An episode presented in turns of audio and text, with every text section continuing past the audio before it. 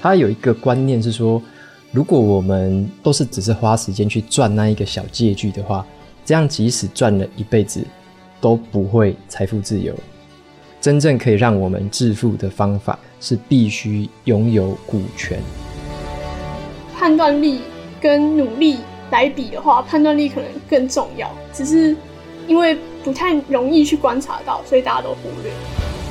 欲望是一个你跟自己签的合约，说没有拿到这个东西之前，我都要不快乐。所以很多时候不能跟别人比嘛，就只能跟今天的自己、昨天的自己、后天的自己、明天的自己比，那才是最有意义的。我们在想要追求自己向往的人生，都会有一个想象。可是有时候完全的发挥自己，你就可以让自己变得更好。现在的杠杆其实相当的平等，每个人都可以用了。那这个中间差的就是一个行动了。今天的这集节目是走在阅读路上的线上读书会。这个是我和 Jackie 还有 June，我们三个人会共同挑选一本都很喜欢的书，然后来跟大家在线上讨论。今天我们会聊的这本书叫做《快乐实现自主富有》。这本书它简直就是一个人生智慧大全哦，然后可以让我们学到致富、思考、自由还有快乐等很多层面的一些人生智慧。然后我们三个人呢，这一次讨论这本书就差点停不下来，就聊得真的很尽兴。然后这本书我也非常的推荐给大家。我自己的话买的是 Kobo 的电子书版本，那也帮大家争取到了这个七折的折扣码，把这个资讯放在节目资讯栏。那么今天的这一集节目是在六月的时候录制的，那现在是把它编辑成一个 podcast 的版本，再放给大家听。如果下一次在八月的这个读书会，你想要参加线上版本的话，你可以去追踪我们三个人的 IG，还有呢，你可以订阅阅读前哨站的电子报，我们都会在这些平台上面发布最新的这个读书会的消息，让大家可以在这个读书会的时间直接线上参加，甚至呢，你也可以在线上直接举手跟我们互动。那这一次分享的这本书，我做了一个调整，就是呢，我只放上了线上读书会的这个版本，然后呢，我把这个文字稿的精华版部分整理成部落格的文章，因为有蛮多朋友说，这个听完读书会还是想要看一下这个文章的内容，所以这一集的节目我就把它也做成一个文字版本，放在节目资讯栏，有兴趣的朋友可以直接去参考。那么在读书会开始之前呢，先插入一则赞助的资讯。本集节目是由知识卫星赞助播出。今天要介绍的是百万业配王浩浩的内容创作课程。我从浩浩他很早期的时候 YouTube 影片我就开始看了，而且我就看着看着哦，常常就会跟着傻笑了起来。那一直以来啊，浩浩他是持续的推出新的影片，那他也有很强烈的个人风格，也越来越受欢迎。他的工商业配也是接到手软。但是啊，在影片的制作上面，要兼顾到作品的创意，还有厂商的业配，我觉得真的不是那么一件容易的事情哦。那现在呢，浩浩他就推出了这堂线上课程，就是把他过去做过八百多支影片的创作经验，还有独门的心法，全部都浓缩在这一个八小时的线上课程里面。你可以从这堂课里面就学到五种核心的能力，像是频道的风格怎么样塑造。内容脚本如何去构思，影片拍摄的一些实战技巧，还有后置剪辑怎么上一些特效，还有你后来要经营这种内容团队的一些经营方式。如果啊，你对一个成功的创作者，他背后的定位跟他的这个思考逻辑很感兴趣的话，或者啊，你是刚好在负责拍摄跟剪辑的行销或者是影像的从业人员，又或者你自己就想要成为 YouTuber，想要去做这个影像的创作者，但是你又不知道怎么开始的话，那这堂课就可以让你一次性的掌握内容创作的各种技巧，帮你将脑海中的影像具体的呈现出来。让更多的人可以看到你还有你的作品。课程的募资期间，只要使用优惠码 Waki 三百，就可以额外再折抵三百元。相关的课程资讯放在节目资讯栏，有兴趣的朋友欢迎前往参考喽。好的，那接下来的时间就正式进入了线上读书会，我把现场交给 Jackie。欢迎各位参加我们第四次走在阅读路上读书会，我是 Jackie，还有 June 是 June Learning 的 June。呃、uh,，June Learning 是一个很棒的 IG 的账号，大家可以去 follow，会有很多很精实的贴文，关于阅读，关于生活。还有 Waki 瓦基啊，他是下一本读什么 Podcast 主持人，也是阅读前哨站的站长。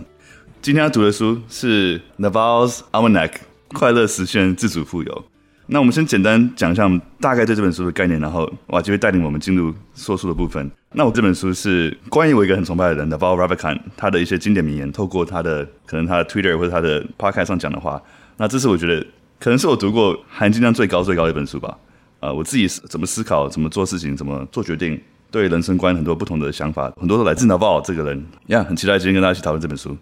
就你对这本书什么样的看法？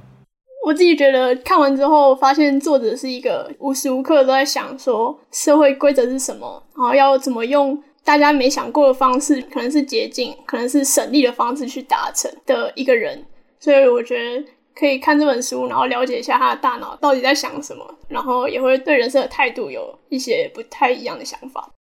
我自己觉得，我觉得我蛮喜欢这一本的耶，因为我追踪这个 Naval Ravikant 已经追踪很久了。然后，因为我会常看他的 IG 嘛，或者说他有一些 Twitter 的文，然后这本书就有点像帮我浓缩整理的那一些讲过的语录这样子。我觉得他在商业上面，还有在呃人生的哲学，尤其是关于自由、对于财富方面的一些观念，对我是很有启发。所以我觉得这本书算是就是很好看懂，但是它背后要表达的东西是蛮深的。这样就是应用的范围很广，但被它浓缩成可能只有一句话。或者是只有一个很简单的概念。嗯，哇，这要不要带领我们进入今天的说书？好啊，好啊，来跟大家介绍一下这本书。这本书中文叫做《快乐实现自主富有》，那它的英文书名叫做《The Almanac of Naval Ravikant》。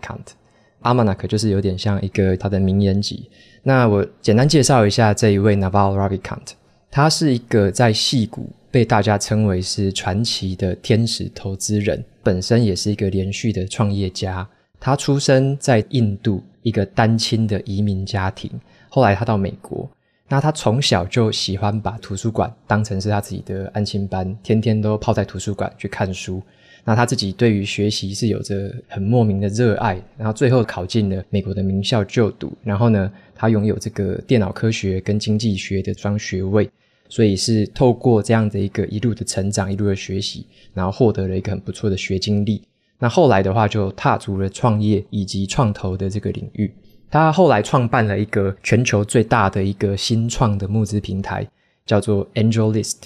那这个公司非常有名，就是专门在投资一些新创公司。那他现在是这个公司董事长，他已经投资超过两百家公司了啦。然后呢，还包含说这个 Uber，还有 Twitter。还有很多很知名的公司，在一开始前期的新创阶段，都是他有引领过这个创投的。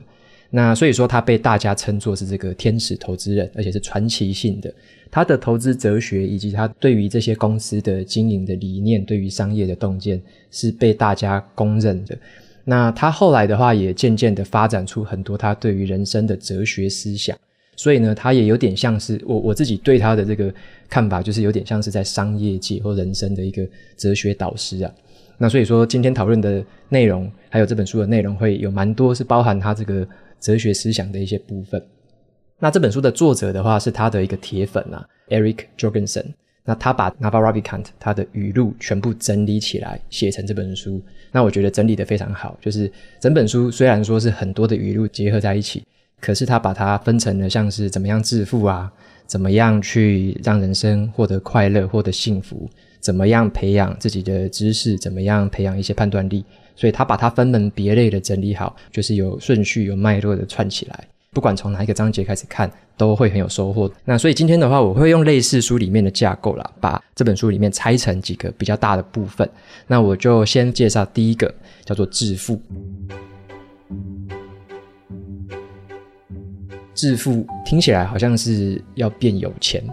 但是致富其实这个富呢，除了钱之外，它也包含了人生很多其他的资源呢，像是快乐也是一个富有。例如说，你可能是人际关系做得很好，也是一个富有。那你如果说你拥有很多投资的公司、很多的企业，你有一个事业体，你有个人品牌，这也是一个致富。所以这个致富的面向是蛮广的，好，它不只是金钱而已。所以说，这边首先跟大家分享一个观念是 n a v a r o v i k a n 他有说，这个金钱跟财富是不一样的东西。我们先把它界定清楚之后，我们等一下讨论这个财富会更有感觉。那首先先介绍一下这个金钱跟财富的差别。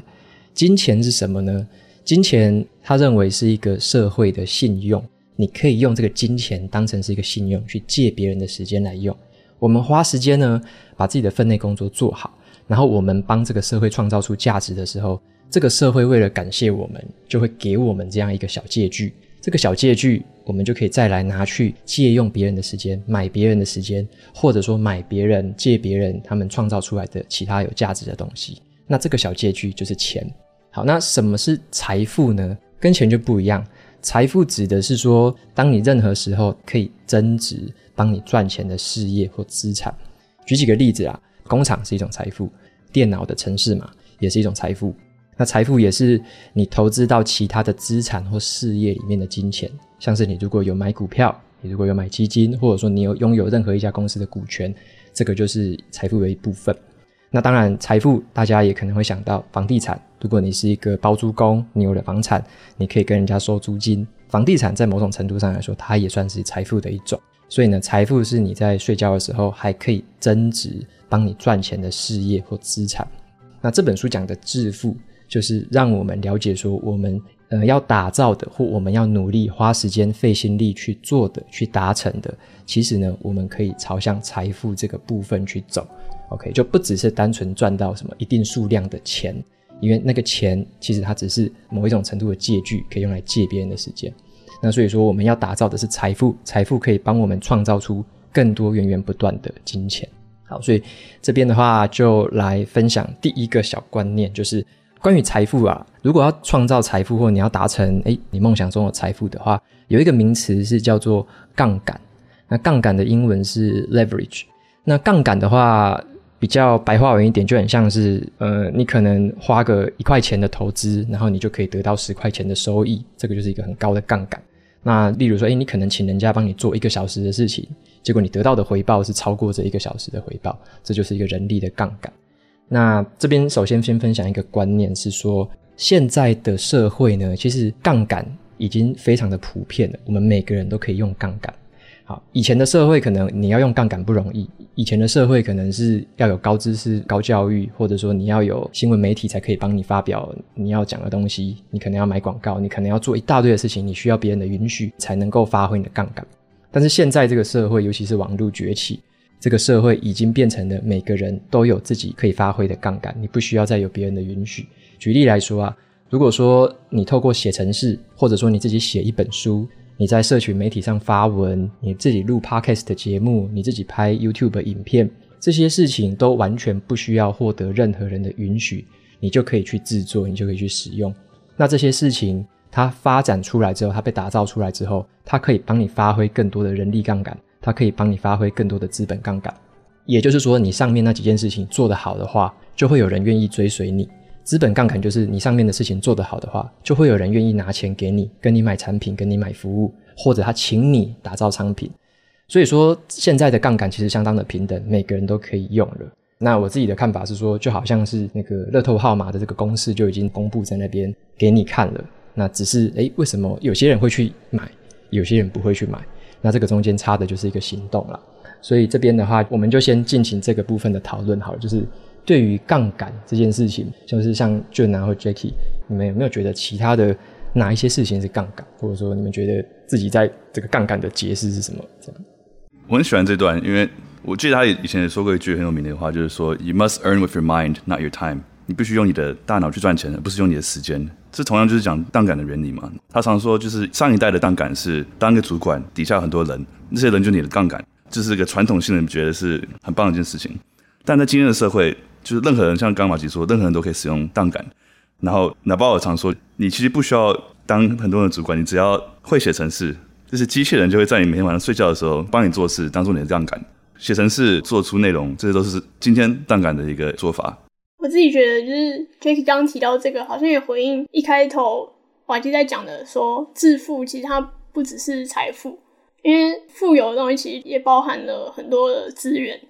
包含时间，或者是你的知识、智慧，或者是经验，这些东西都其实是可以拿来杠杆的。可是我觉得，我一开始听到“杠杆”这个词的时候，有时候会只想到说我花费的时间可以更少。但其实，如果你可以重复利用你的产出的话，都会是一种杠杆。就包含你可能写了一篇贴文，但它可以重复发在很多不同的平台，那它就会是杠杆。所以我觉得好像可以把资源的范围想得更大一点，然后就会找到比较多可以杠杆的方式。我觉得哇，其实像我们做 podcast 也是一种很大的杠杆，因为像以前就会自己在纽约会办个读书会，可能二十几个人、三十几个人，虽然效果很棒、很喜欢，但是没有办法 leverage 让更多人听到可能我们讨论的内容啊。那像瓦基你在做说书，我觉得也是一样，就是非常大的杠杆。所以我觉得做 podcast 啊，做这种社群媒体也是很大的大的杠杆。等于说有点像我们花了一小部分的资源，但是却创造出了很巨大的价值，就是以前远远没办法想象的这样。假设说我们这次的录音会被一万个人听到好了，诶，一万个人听起来好像没有很多，对不对？可是，在传统的世界里面来讲，它几乎就是一个小巨蛋的观众了。就等于说，我们三个是坐在小巨蛋的讲台上，然后再分享。所以，这个影响力就是让大家可以对比一下，就是可能三四十年前或二三十年前的世界，普通人是不太可能站上小巨蛋去讲什么东西的，台下也不会有几万个人听我们说话。那现在的世界是，你有这些工具，你有这些方法，可以来打造出这样新形态的杠杆。然后呢，你就不需要有谁允许你，你才能对这么多人说话。只要你创造出来的东西是对人有帮助、有价值的，然后有人想要听，有人想要看，有人想要用的，那这个杠杆的效益就会非常的大。对啊，如果很多听众在想，诶，那我要怎么样去运用杠杆？你可以想，就你生活中有什么样的事情是你可以做一次，然后效果会一直持续的。像 n a v a 会说，你如果想要去找杠杆，你可以学怎么写程式、写文章、做内容，任何这种东西都是很大杠杆的做法。那你可以想想看，你生活中有什么样的事情是可以让你发挥你的杠杆。我这边补充一个小技巧，就是刚刚我们三个在开头前，我们有聊到一件事情说，我现在在平台上面是每天会发两篇贴文嘛，或者说以前的话是每天一篇呢、那我讲一下这个杠杆，就是如果。是有在经营部落格啊、IG 啊，或者说 Facebook 的，可以参考看看。就是像我的杠杆是这么做的，我可能花了十个小时写了一篇文章。好，这十个小时是用来写那一篇，可能一篇读书心得。好了，这十个小时投入了，然后这个文章发表了。可是它的杠杆不止于这样子。我的文章里面，如果说有切成五个段落，每个段落都可以独自成立成一小篇小文章的话。那我如果又把这个小文章里面的某一句话、一个金句拿出来做成一个图卡，图卡搭配小文章，它就是一个新的内容。所以呢，我的十个小时的投入，除了一篇文章之外，它又变成了五个短内容，可以在之后的五天去发布。那这个文章也不只是文章而已，它也可以再被转译成，例如说我可以录成 Podcast。那有些人可能诶更有心，他可能会做成动画影片、说书影片传到 YouTube 上。所以其实你投入一小段时间，你之后只要再花很少的心力，你就能够再让它发挥几乎是更多更多的一个扩散力。所以这个有点像是对于内容创作的一个杠杆，就是我自己比较实际的分享，大家可以参考看看。那我再补充一个前提，就是你的资料库必须要足够大。你的那个杠杆才会很多倍，像瓦基可以一天发两篇文，真的是听到都惊叹了。但因为他有那样的资料量，所以他可以把一篇文章可能拆成很多个内容去发。然后我刚刚听到那个很生动的小巨蛋的例子，我还真的吓到了，觉得蛮有趣的。可是也不要太大压力。不过我也想到，我觉得在工作上的杠杆其实就是习惯诶，就如果你有一个好的习惯的话。你每天会帮助你去更有效率的达成一些事情，可是如果你的习惯很差，你每天都在去补救一些坏习惯造成的一些剩下的工作的话，你等于就每天都在追赶。对，所以我觉得其实杠杆可以很简单，它可能只是一个工具或一个很好的习惯，它就可以是一个杠杆。诶，我提一个，他好像有说杠杆里面有一个叫做 equity 股权吧？哦，他有一个观念是说。如果我们都是只是花时间去赚那一个小借据的话，这样即使赚了一辈子都不会财富自由，也不会真正致富。那真正可以让我们致富的方法，或者白话文财富自由的方法，是必须拥有股权或者是 equity 某种的权利。那这个 equity 的话，简单来讲就是有点像股票，或者说你有一个公司的债券。就是它可能有收益的时候，它要给你利息之类的。那或者是你可能有某几间房子的房产，或者我刚刚想到是像个人品牌，可能也是像这样的形式，因为这个人品牌所有的收益都是回馈到，例如说是这个品牌主的身上。所以要打造 equity，要打造这种有股权架构的这样的东西，才有可能迈向财富自由，才有可能真正达到所谓的致富。这是他里面分享的一个观点。我在这边的理解比较像是，其实你拿时间是要去换更多的资源，可是那个资源不一定是只有钱而已。可是我们大部分人都会只想说，我的时间要拿去换更多的钱。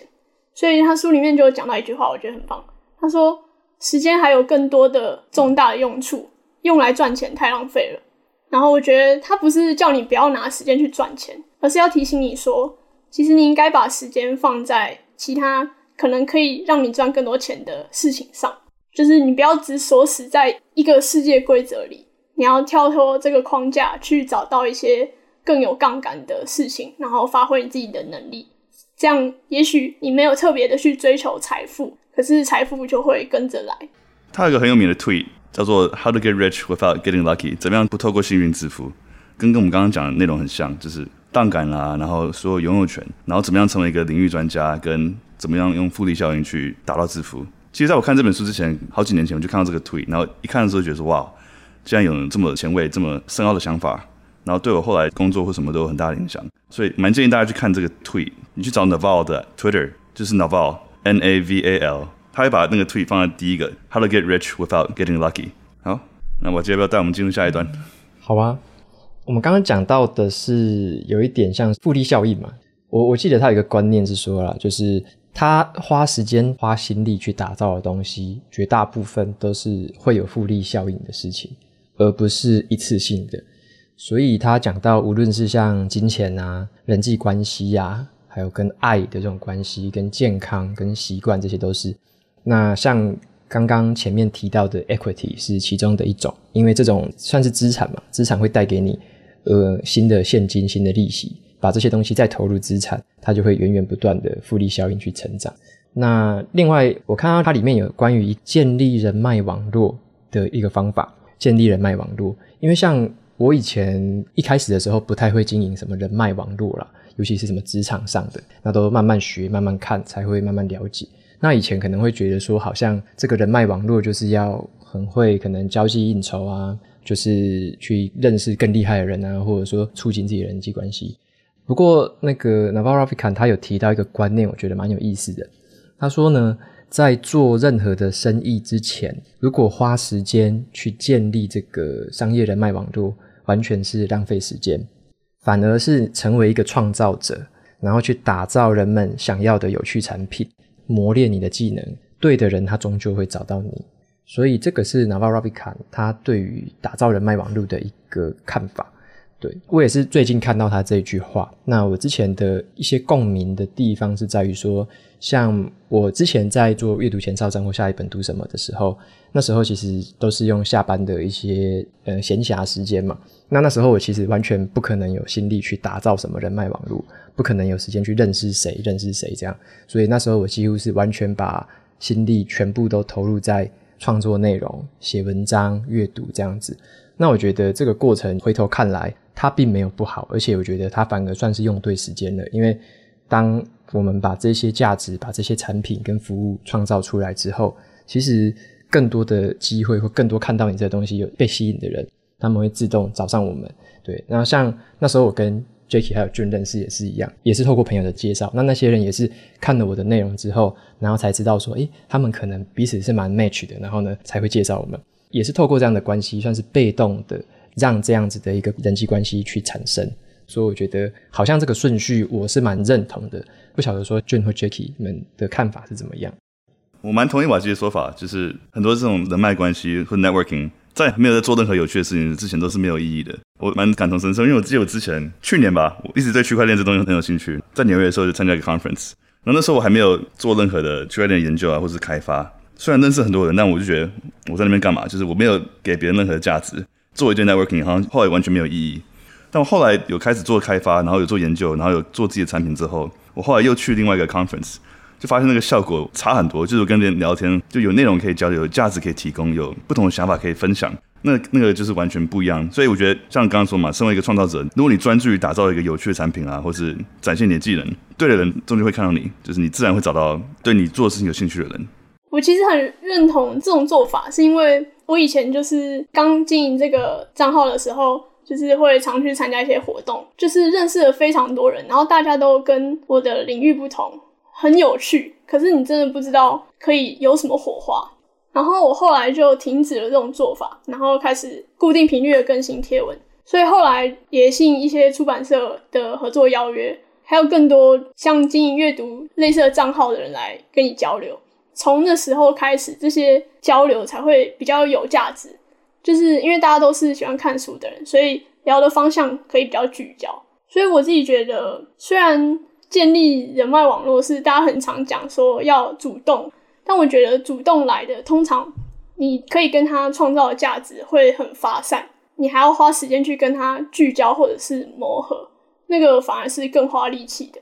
那不如你就做好你自己可以做的事情，然后让大家知道找你的时候可以跟你聊什么。那时候你可能就可以省去前面的交流或者是聚焦的时间，把时间放在后面你们可以更有火花的一些聊天的内容上。然后，因为我自己是比较内向的人，所以我觉得对我来说也是比较轻松的一个方式。我很喜欢瓦基刚刚分享就是复利效应的，因为很多人想到复利效应，可能第一个想到就是金钱嘛，雪球效应。那他这边说就是人生中所有的受益都来自于复利，不管是感情啦、知识啊这些最有价值的东西，都是来自于这种复利效应的产生。知识也是嘛，你如果你阅读一些不同的内容，那你可能收获到的东西都可能是比较浅的。当你找一个你很喜欢的内容去深入去研究之后。它会让你的知识就是会得到更多更多的收获啊，所以我真的蛮相信这句话的，就是生命中任何的收益，真的都来自于复利效应。好，我们针对财富这边，我们聊得非常过瘾。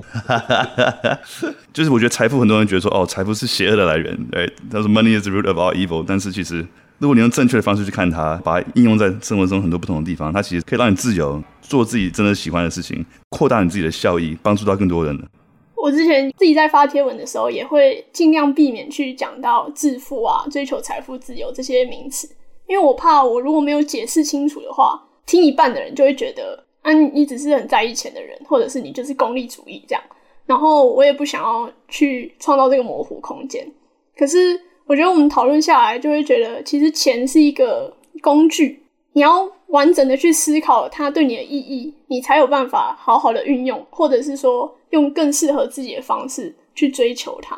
所以我觉得好像反倒是大家一起讨论，才有机会在这边把致富这个观念讲得更清楚。嗯，所以后来也决定不要把致富这个成分拿掉，因为我觉得大家既然会有共鸣，也是会想要去了解更多的一个主题。很多时候，金钱也可以说是一个社会衡量你对于社会的贡献的一个很好的指标吧，对不对？如果你创个公司，然后你公司虽然做很酷的事情，但你没有赚钱，你做的产品真的是对社会有用的吗？因为如果没有人愿意付钱去用你的产品，那这个世界上真的需要吗？Right？很多人创业都说嘛，对，你刚开始有一个愿意付钱的第一个客人、听众或什么的，那代表说，哦，哇，表示你做的东西，你做的产品是有人需要的，对这个世界上是有意义的，所以它是个很好来衡量说你做的事情是不是对的一个方法。那你累积到更多的财富之后，你可以拿着财富去投资，做出更大的杠杆，再去扩大你的效应。所以钱虽然是个敏感话题，但我觉得用正确的方式去思考、去讨论是非常有帮助、非常健康的。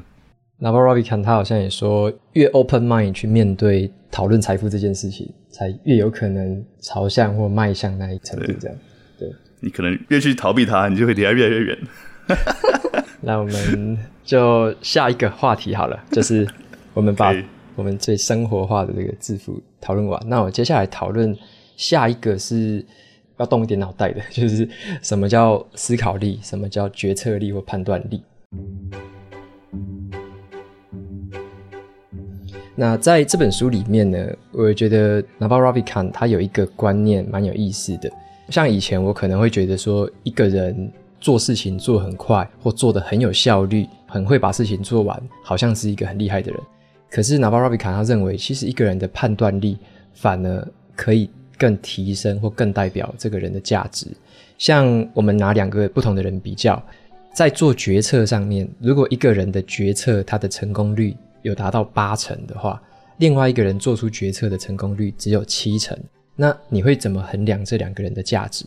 八成跟七成好像听起来还好嘛。可是如果它在商业界里面呢，会怎么用？在商业的市场里面呢，假设说这个大公司哦，它要去收购其他的小公司，平均每收购一个公司，如果成功的话，可以帮这个公司赚一亿元。好，那如果说你交给这两个人去做的话，会发生什么结果？第一个人他决策成功率有八成，每个收购的公司他都赚八千万。另外一个人他来帮公司做这个收购的决策，他只能够平均帮公司赚七千万。所以光是这样子的一个集聚，就可以看得出他们所产生出来的价值其实是相差好多好多倍的。所以他觉得说，无论在职场，无论在人生上面。与其说我们完全把心力投入在把事情做得更快啊、更有效率之外，其实我们对于一些事情的判断跟我们做决策的一些能力，是他更想要跟我们强调的。例如说，我们只是一个小员工，然后我们是固定要做出工厂流水线的生产，那当然我们是做得越快越好嘛。但是如果我们在走到比较更有专业、更有这种风险跟报酬的领域的时候，这时候，我们对于事情的判断跟决策，它所造成的结果的差异就会非常的大。那想要问一下，像是 Jackie 啊或 Jun，我看好像我们都做了一些重点嘛。那我想要听你们就是对于这个部分的一个看法。我自己是觉得很少去想判断力这件事情，因为其实我们观察别人都只能看到别人做完事情的结果，你很少会去看到一个人怎么判断，或者是。对方到底有什么选择？他为什么做出的结果是那样？你很少去看到那个过程，所以你只能去观察自己。但你又知道，大家观察你的也只是那些结果，所以我们很常就会把努力放在把那个结果做得更好这件事情上，忽略了前面那一层的判断。可是像这本书里面提到的，判断力跟努力来比的话，判断力可能更重要，只是因为。不太容易去观察到，所以大家都忽略。然后我自己觉得，在工作上最重要的判断，可能就是你要走哪个领域，投哪个职位，这些东西都是大家可能很容易忽略的。大家可能只会想说，我要花很多力气，赶快写好履历，然后面试赶快上，然后希望那个成功率高一点。可是如果你一样都要花时间，但你投入更多的时间去决定说哪一个比较适合自己。是不是其实你以后走的路会比较省力一点？我自己觉得，我那时候在找工作的时候，就是因为我是转职嘛，然后我就会很担心说，我又换到了一个我以后需要转职的产业，或者是我又换到了一个我不喜欢的地方，那那对我来说成本是非常高的。所以我觉得判断力就是你要自己先学会去观察哪一边需要你的判断，哪一边更需要花力气努力。像书中提到说。很多人都高估了努力与成功的关联，却低估了判断力的重要性。然后我觉得这个好像比较只能靠自己去觉察，因为不会有人提醒你说你要先停下来，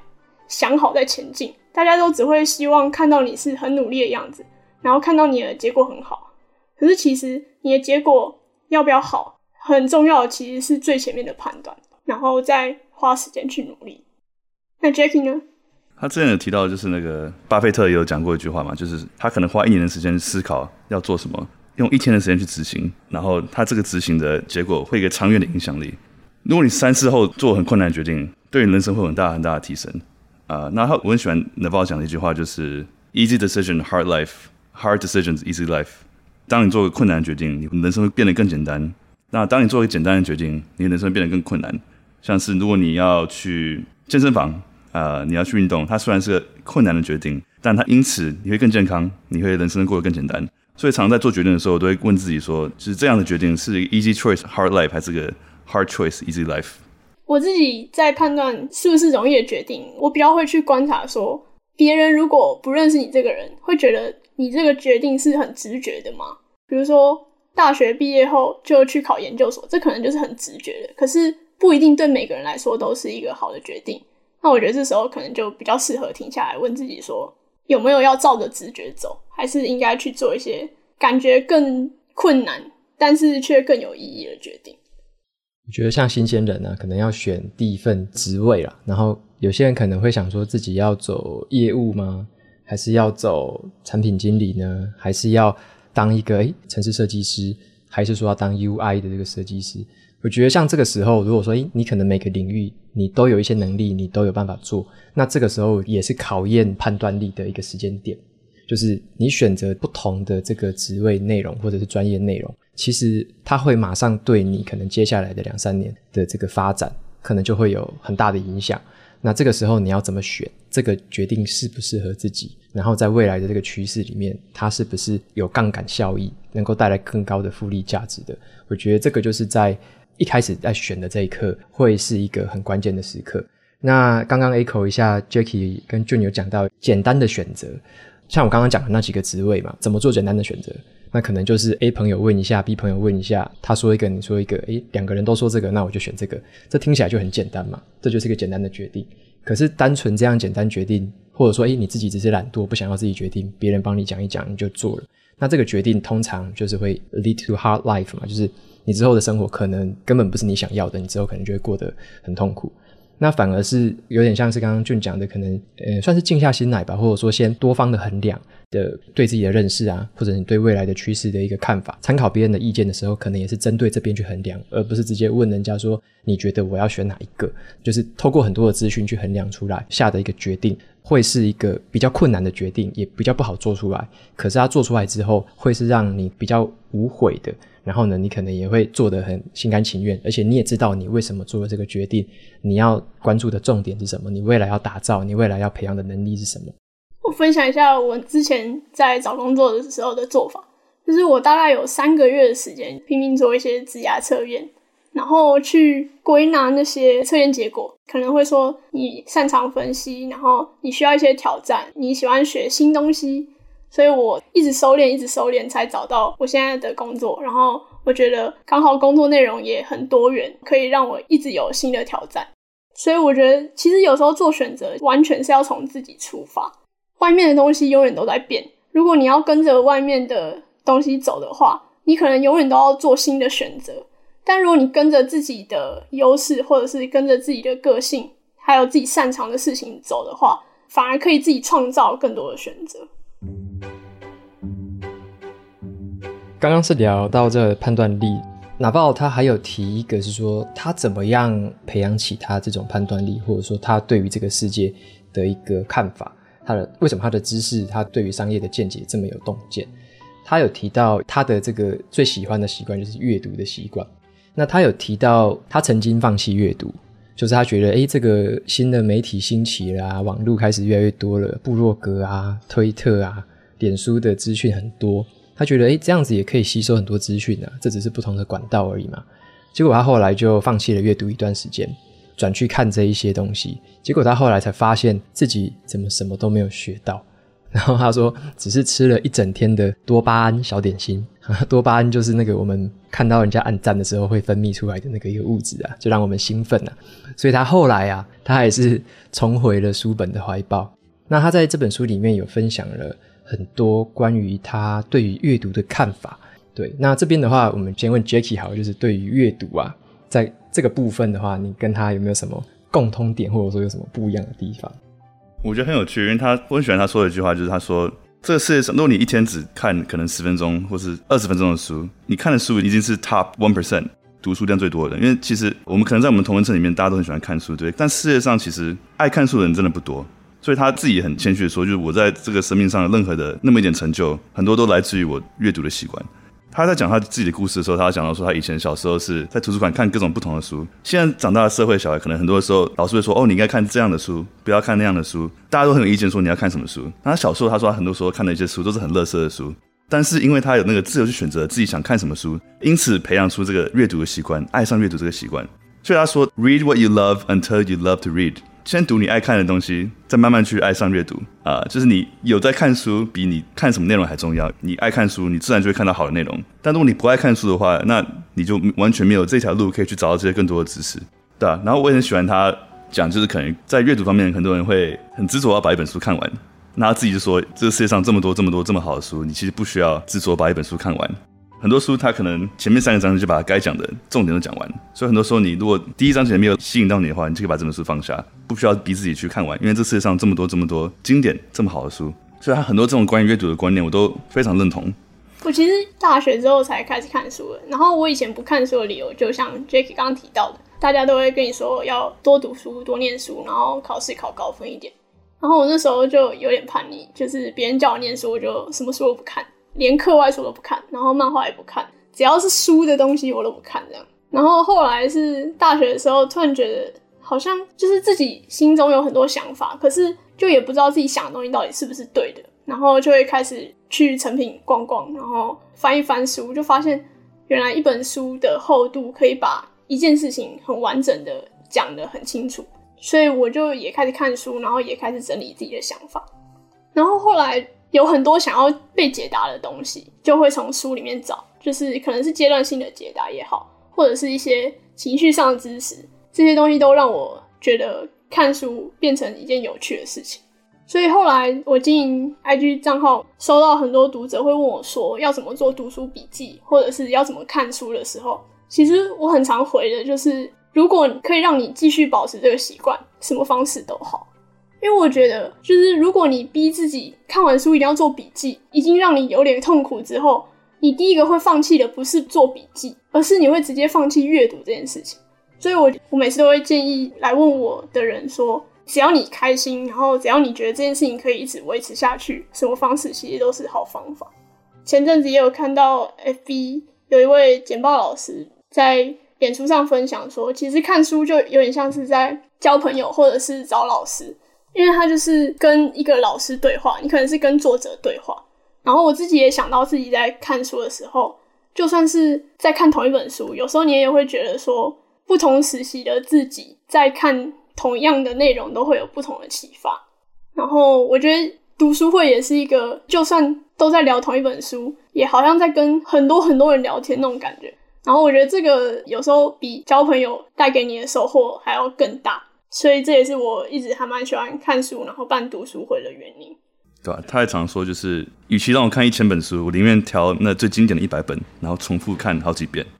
那我觉得这个真的是蛮实在的。他还常常说，如果要看书的话，你要找最原始、最根本的那些书，最经典的书来读。啊、因为很多这种新书都没有经过时间的考验嘛。那如果这本书已经生存了几千年，经过了几千年、几百年的考验，至今还有人在讲，还有人在讨论，还有人在阅读，那表示这本书的里面的存在的智慧跟它的内容是 timeless，就是是未来还是可以应用得到的东西。所以他会常常说，诶，要看的话，就像你要看什么哲学啊，或是经济学，那你要先找最原始写这个经济学的人，可能是 Adam Smith 或者什么 Wealth of Nations 这些开源的主义的这些书，比你看那些后面人怎么做解读还重要很多。因为你看这种书，你才会有自己的想法，会有些自己的 idea，而不是别人跟你说以前人讲这些书讲什么内容，那你该怎么想，该怎么做。你们有最喜欢的一本经典书吗？我很喜欢叔本华，一个哲学家的人生智慧箴言。我觉得他的内容就是有点抑郁，就是他把人生看得很透彻，然后有时候讲话有点厌世，但是我觉得好像就是因为把人生看得那么透彻，才有办法重新去理解快乐这件事情。或者是去理解自己要怎么获得快乐，或者是避免痛苦。嗯，所以我觉得他的厌世对我来说有点像鸡汤，就看一个人越厌世，你就会觉得，哎、欸，其实我好像过得还不错。嗯，瓦基，你有吗？我前阵子读像《孙子兵法》，大概应该有听过，oh, 对不对？Yeah. 对，那前阵子读了一本书，是在讲《孙子兵法》的，有点像是他的导读版，那里面也有附《孙子兵法》的原文。我就觉得哇，看这个《孙子兵法》的原文，第一次看，而且是完整的看。而且我后来才发现，很多的欧美的一些作者都会引用《孙子兵法》里面的一些理论，用去，例如说商业的世界，可能要管理啊、创业之类，都会用那里面的东西，或者跟对手要怎么样的竞争之类的。那我就觉得读《孙子兵法》的原文，然后再加上那个导读，我就觉得说，真的看原文会有别有一番风味，而且就。不是在透过欧美的作者去翻译，又转一两首回来，然后而是直接透过他原始的文字去理解他背后的那些意思。我觉得是蛮过瘾的一次体验。像我什么《论语》啊、《孟子》什么那些，我小时候都不喜欢看，但是最近当然会觉得说，诶，其实有一些像是 Jacky 刚刚说的，可以经得起时间考验的东西，是更值得我们花时间去了解的。我最喜欢的一本老书应该是《Meditations》，Marcus Aurelius 写的。他是罗马一个帝王的一个私人笔记，然后后来被人家公开阅读。你们听过这本书吗？Meditations，沉思录吗？它有很多的翻译名称，沉思录是最多的。哦、oh，OK，对啊，我觉得非常经典，就是一个罗马帝王私人日记，每天在想的事情，居然到我们今天这个社会还是非常的管用。大概两千年前的书，真的很老。那本也是我好早之前看，我两年多前有看过这本的某一个中文版，对，觉得很棒。然后我做了好多笔记，可是我那一个没有写成心得，哎、因为那个道理好深。之后把它拿重新拿出来做笔记，搞不好可以拿来一起讨论。可以啊，读书会可以拿来，这个是也是个不错的选择，之后可以纳入考虑。不过我觉得 Naval 真的是很爱阅读，他阅读习惯跟很多观念都很棒。怎么养成这个习惯啦？然后阅读那么重要。然后要怎么样选择书也是一个很大的学问。然后选书之后看的过程，什么样的心得，什么时候换书，什么这样放下一本书，也是很深的一个方法。我刚刚想到一个是，假设我们自己都全部都是普通人好了，最 average 的普通人，如果有养成阅读的习惯，知道怎么从阅读里面获取平静、获取知识、获取技能，这样的人他的成功几率是比较高的。但是如果完全没有这个习惯的人，他也有可能成功，但他的胜率是低很多的。嗯，那所以我觉得这也是一个几率的问题，就是好像这个人成功几率是八十 percent 啊，没看书的他是五十 percent，一半一半会成功。那但我们有时候都会强调，好像看到幸存者偏差，有些人不看书他也成功了，呃，我们就会催眠自己，那我也不需要看，我也有可能成功。也有些人他读书，诶，也不怎么成功，也不怎么样嘛，然后也会安慰自己说，那我也不需要读。所以我觉得，我们只是以表面来看的话，就会看到这个结果。然后，如果我们因为这样做出一个决定，是决定，诶，那我就不阅读的话，那我们可能就默默的把自己抛向了那一个几率比较低的地方。那如果听得懂 我说的意思的话，如果我们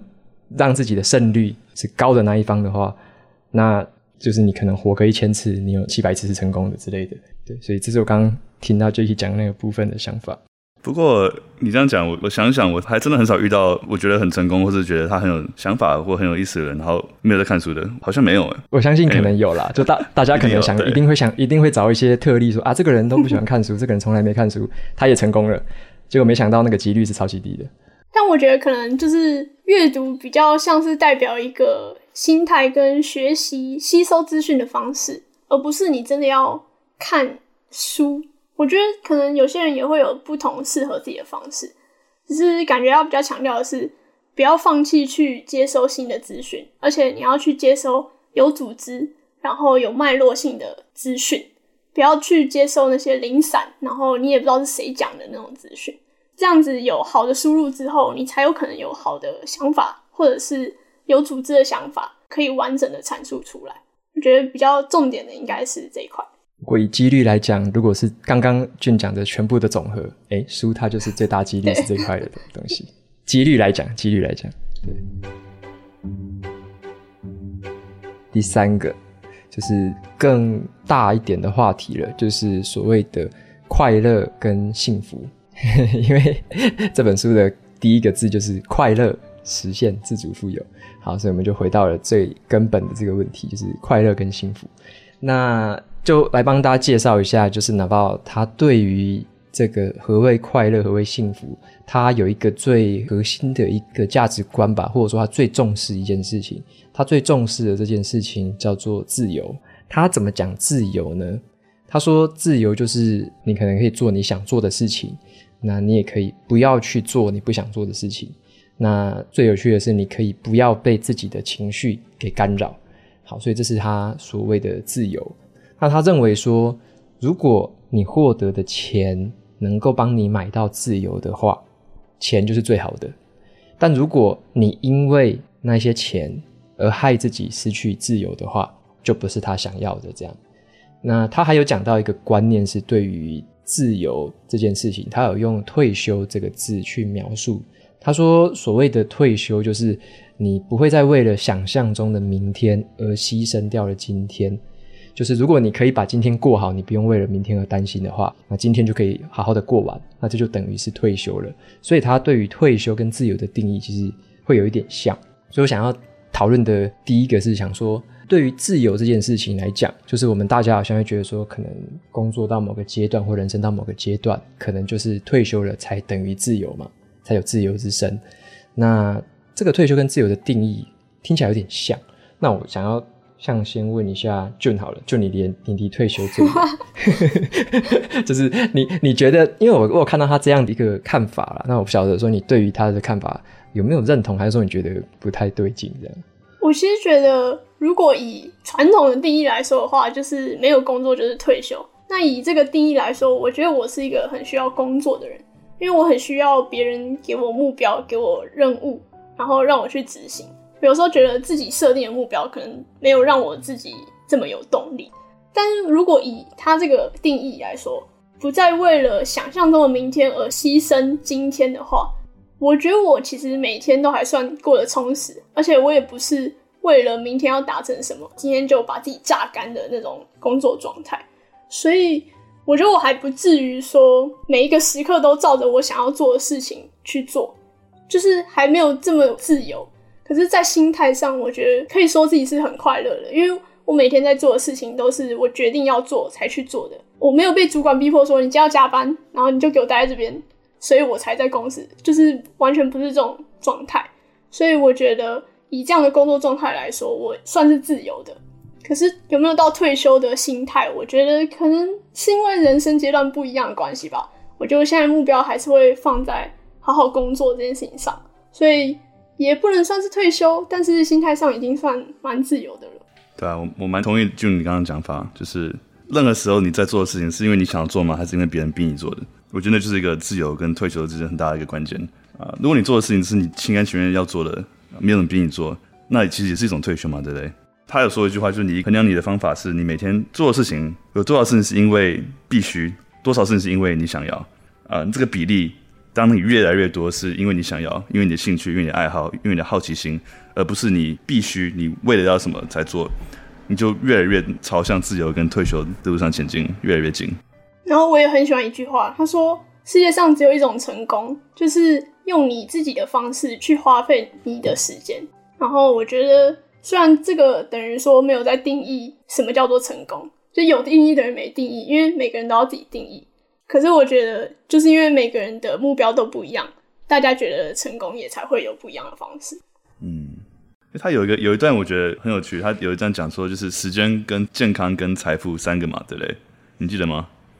这三个点，然后你在年轻的时候，你有的是时间跟健康，但你没有钱。啊、你在中年的时候，你是有钱有健康，但是你没有时间。然后你在老的时候，是你有钱有时间，但你已经失去了健康。那如何同时拥有这三项，时间、健康跟财富，是个很大的课题。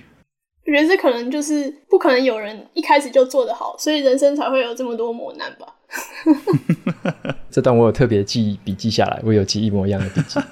印象很深刻。啊、真的，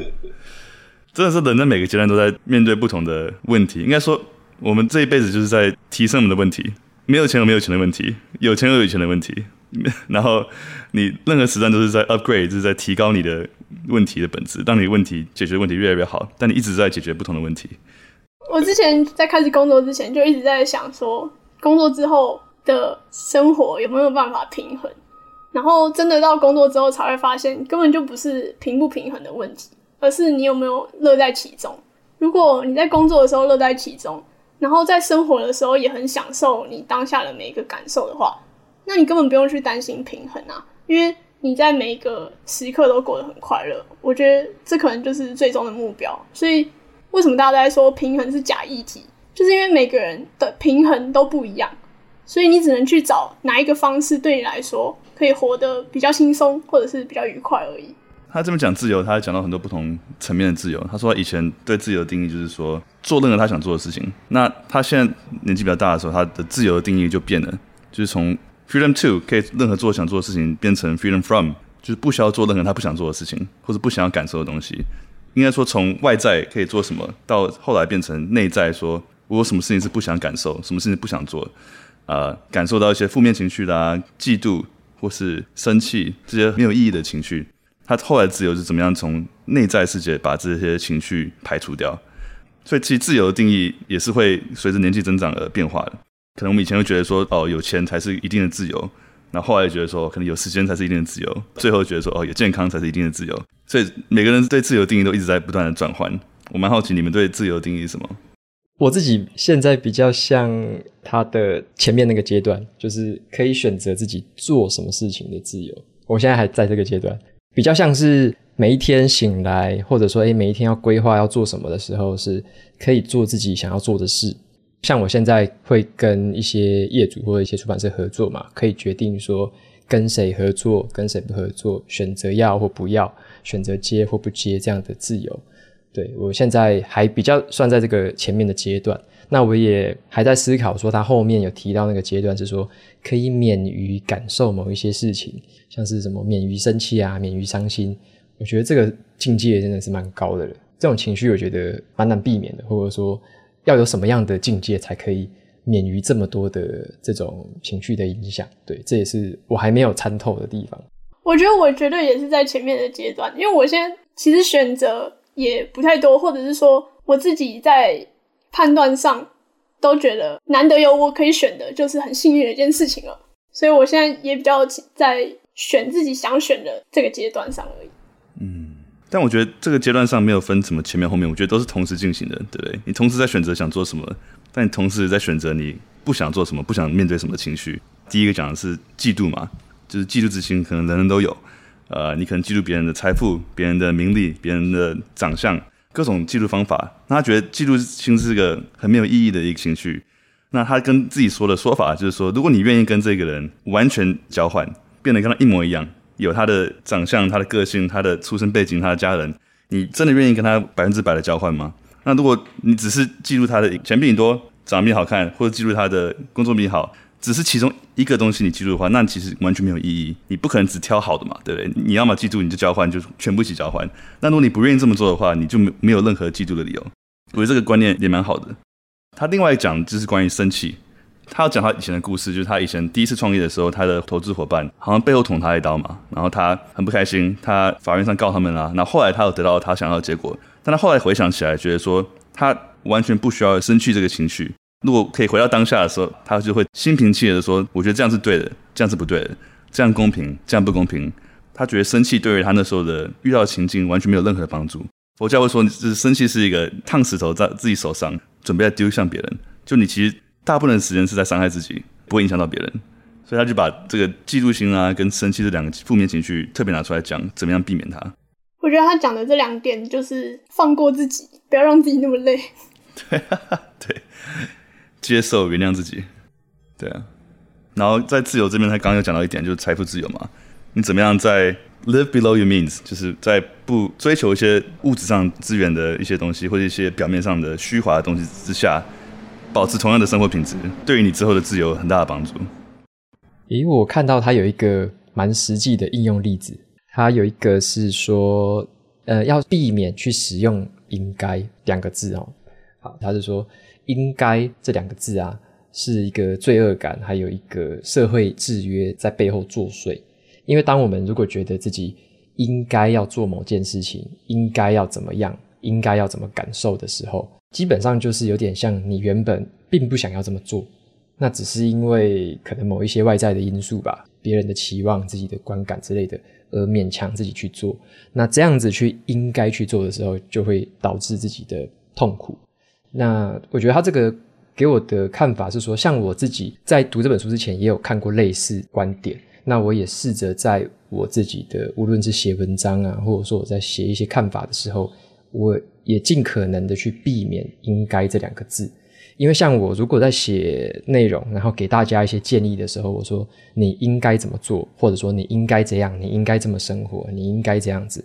那就好像变成是这个。看法是我强加在别人身上的，或者说这个看法是我自己个人的观点，而不是你自己想要那么做的。所以我觉得跟自由这个关系是这样子：如果我们要让自己就习惯自由，或者说我们自己可以活在自由的这种感觉之下，我们可以把“应该”这两个字换成其他的字，例如说我想要明天下午的时候去运动，或者说。我可以在睡觉前看二十页的书，对，就是用一些其他的字去替换掉这个应该，对，就可以去避免掉原本这两个字给我们心里面一种预设的那种感觉，对，所以我觉得要怎么样去体验自由？我觉得光是把平常听到的这两个字，把它给替换掉，就有蛮明显的影响。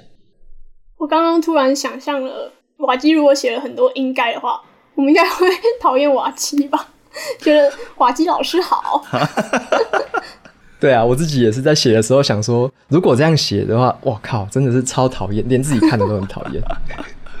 嗯，那我这边也有记一句话，我自己很喜欢。其实有时候，就我觉得我自己在长大的过程，有时候会想要去看有什么样的人是你很向往，或者是你很想成为的样子。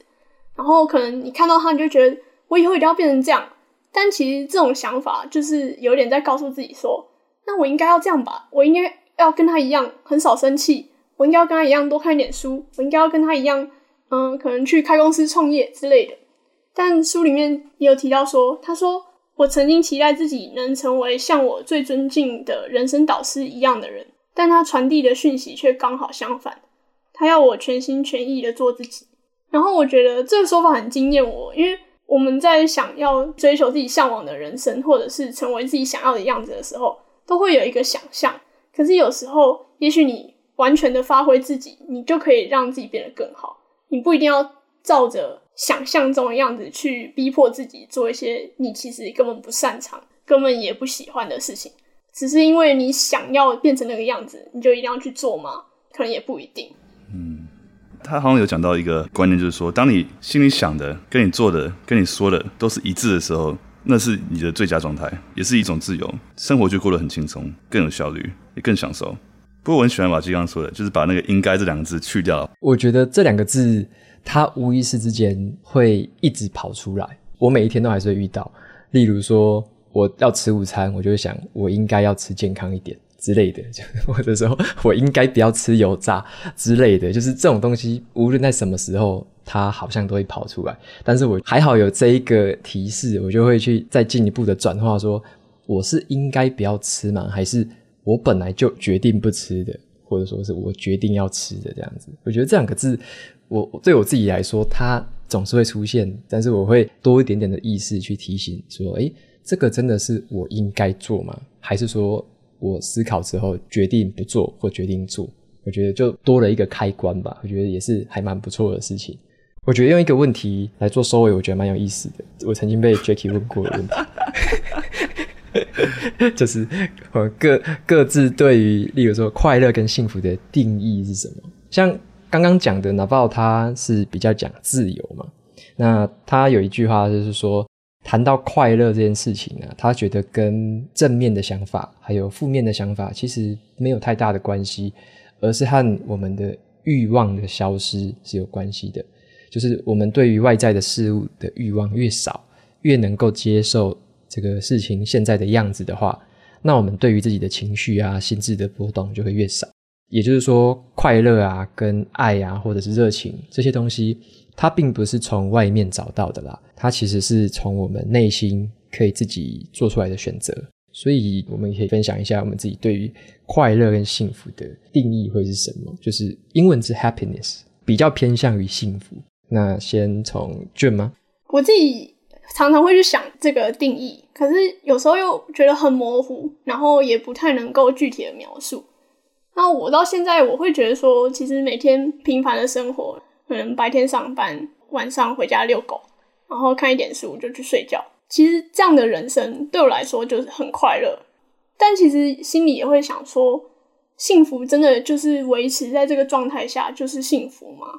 因为我心里会觉得，不同的人生阶段可能会有对自己有不同的期待，然后对自己所作所为都会有不同的向往。所以其实我在想，对幸福应该是每个阶段都会有不同的想象。那对我现阶段来说，可能每天平凡的过日子就很幸福。可是我也会不断去想说，可能我下一个阶段又不一样，也说不定。所以我觉得就是总会觉得应该会有更好的样子，但没办法明确的描述。那 Jackie 觉得呢？我觉得他书里面讲了一句话，我很喜欢。他说：“快乐是种选择，快乐对每个人定义都不一样。所以对我来说的快乐，对你来说的快乐是完全不一样的事情。”啊、然后既然快乐是一种选择，你可以选择它，然后你可以每天努力的朝它前进。那我自己对快乐的定义是有两点，那这两点是有点冲突，但是我觉得两点都是快乐定义的一种。第一个就是蛮像他的脑报说，就是快乐就是一个没有欲望的状态，满足于现况，满足于活在当下。对，没有欲望嘛，就是一种快乐。但是另外一种快乐又是说，当你发挥你人生最大潜力的时候，做最好的自己，那又是另外一种快乐。但为什么说这两个会冲突呢？因为你没有欲望，什么都不想要的时候，活在当下的时候，跟你平常如果想要做最好的自己，你会去想说你要怎么样做最好自己，你要什么目标，什么样的行动去达成。那这两点是冲突，但我觉得快乐是在于这两点中间的徘徊，不是在中间。因为在中间你没有活在当下，但你又在想未来，然后你就是后悔啦、焦虑啦的状况。当你在两边的时候，一边是活在当下，另一边是充实做更好的自己，那这两边都是快乐的。所以在两边中徘徊的过程就是快乐的。对我来说是快乐的定义。那刚刚 Jacky 讲一讲，我就想到一句话，好像是说，我会觉得快乐或者说幸福，就是我每一个当下都会感觉到无比的幸运，然后这个幸运可以让我去追逐更好的自己。那意思就是说，嗯，无论现在我是什么样的状态，我遇到什么困难，怎么样不如意，或者是很如意，都会有这种状况。那无论是怎么样，就会觉得自己是很幸运的，因为。无论是好是坏，所有的东西都是因为很多的机缘巧合，然后变成了现在的我，走到现在这一个阶段，有点像是贾布斯会说，我们要往回去看，说我们走过的很多节点，然后把它串起来，会串成一条线嘛，那就有点像这样子，就是会体认到每个当下都是很幸运的存在。那即使是发生了一些不好的事，即使是遇到不如意的事情，我也会觉得，诶，我是因为很幸运，所以才可以遇到这个不如意的事情。很多人想遇到这个不如意的事情，还根本遇不到呢。那。再来就是说，既然这么幸运，是不是要我们可以去运用这个幸运，能够再去创造出更多的资源，或者说更多的价值？那也就是说，可以追求成为更好的自己，而不会让自己愿意安于现状。如果我的这么多的幸运全部都是让我可以安于现状，什么都不用做的话，那这个幸运好像也来得太没有价值了。所以变成说，如果我能用这个幸运来继续发挥自己最大的潜力，那我觉得。这样的一个过程跟这样的一个生活态度，就会让我感觉，只要是每一个当下就是幸福的，就是又感觉得到自己是幸运，然后呢又持续在追逐成为更好的自己。对啊，我这这是我对这个东西的定义。其实我觉得我听到你们俩的答案的时候，真的很惊艳，因为我觉得我虽然对我现在的生活状态是满足的，可是我总是会期待，可能还有更值得追求的目标出现。然后我就一直在想，这中间的差别是什么？然后我自己觉得，应该是因为你们不只是满足于生活现况，而且还是知足的，就是觉得现在的自己可能就是最好的样子了。然后我觉得这个心态真的是，就是我可能还没有的。然后也是我那时候听到你们的回答的时候，就可能下巴掉下来的理由吧。就觉得不同的人生阶段对幸福的样子真的很不一样，可是又很值得去探索。而且我记得我那时候问瓦基说：“你觉得什么时候是你最幸福的样子，或者是什么时候才会达到那个状态？”结果瓦基是说：“现在，就现在吧。”然后我觉得我听到的时候想说：“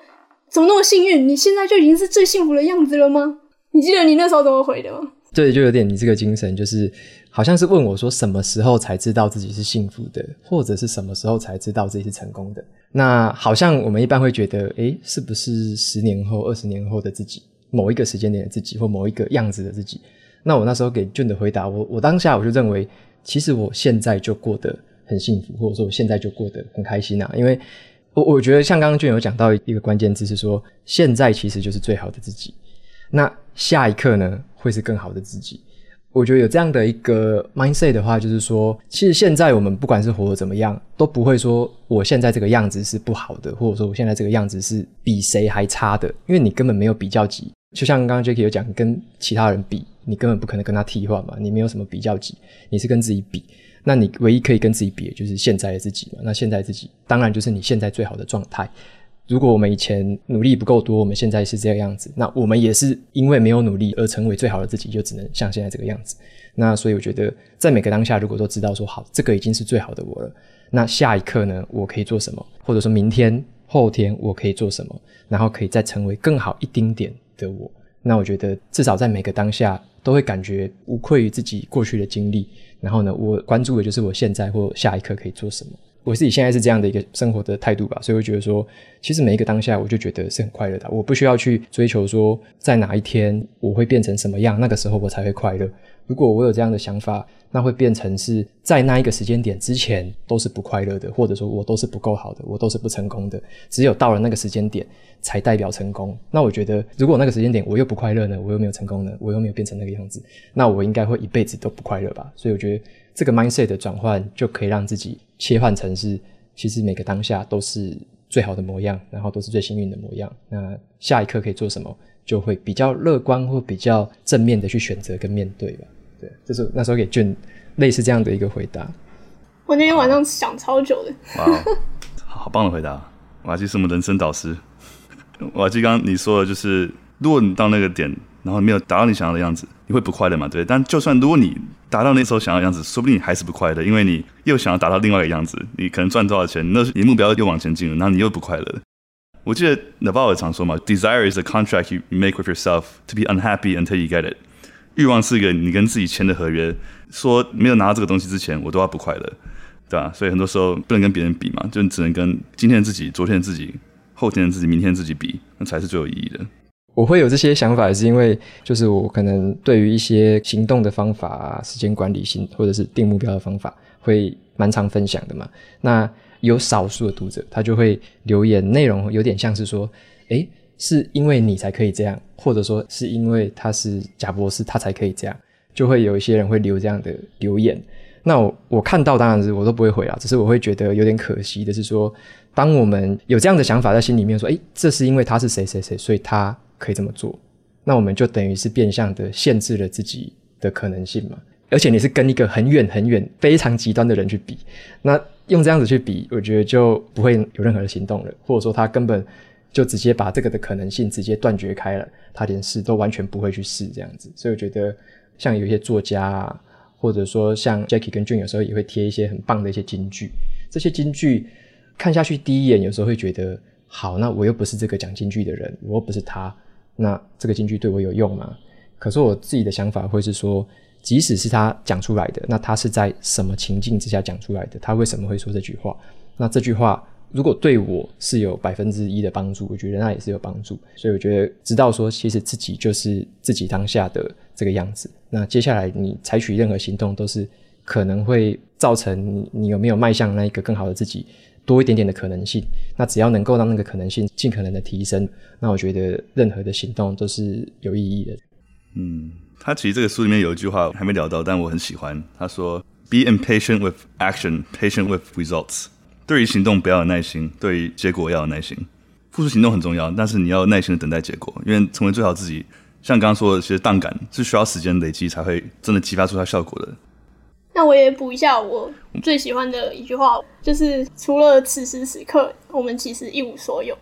我觉得对我来说，我不觉得自己是一个很活在当下的人。我有时候就会想说，我会做这件事情，其实是因为我希望未来可以达到什么样的事情，所以我才会去做。可是我没有不快乐，所以我也没有特别觉得活在当下要去改变自己，逼迫自己说你要很享受这个当下。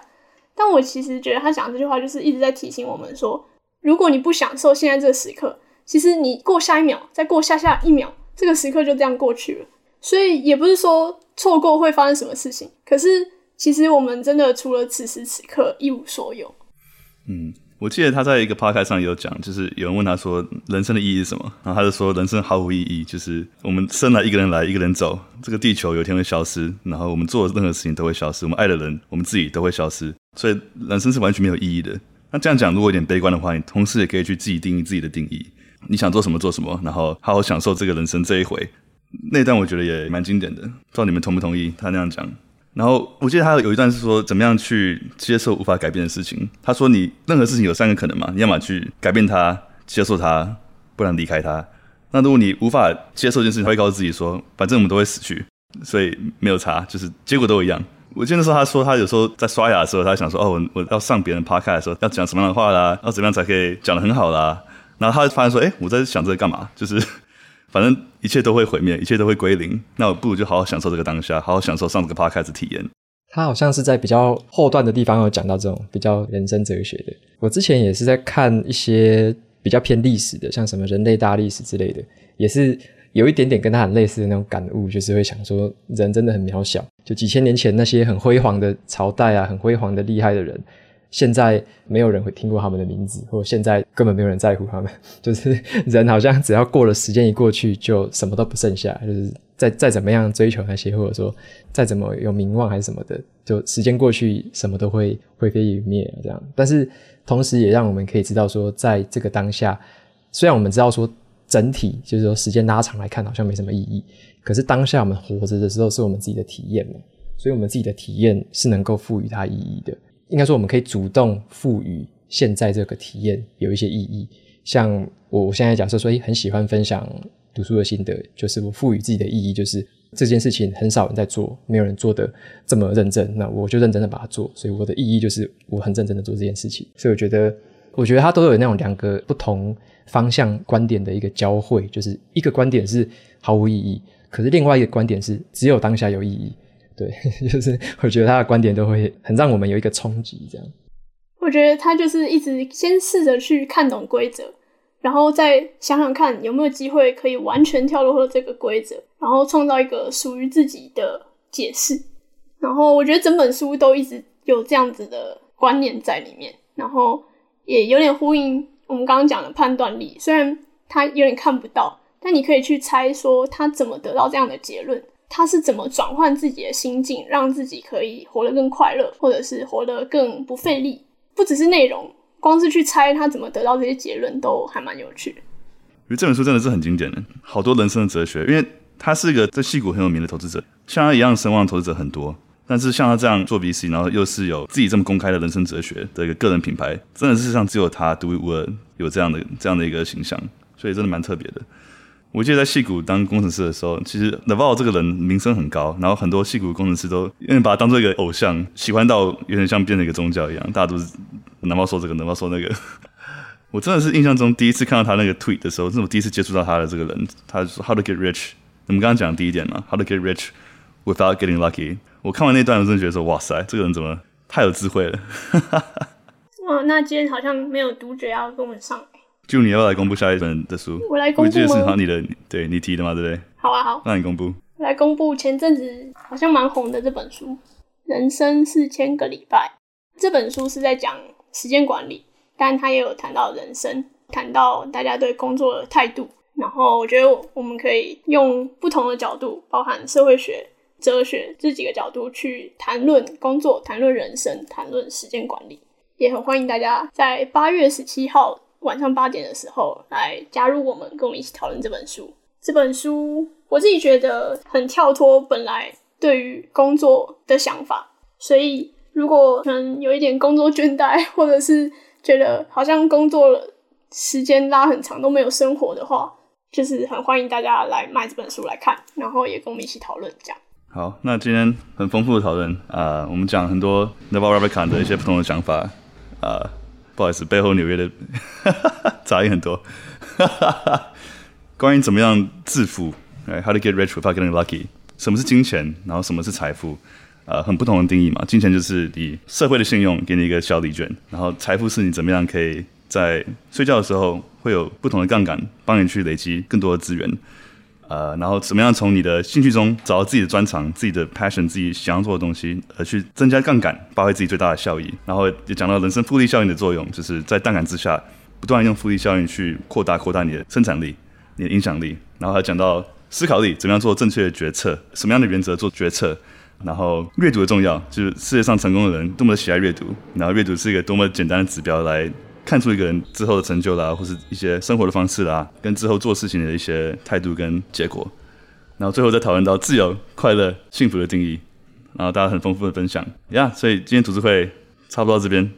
有没有最后你们想讲几句话，或是印象最深刻的几句重点？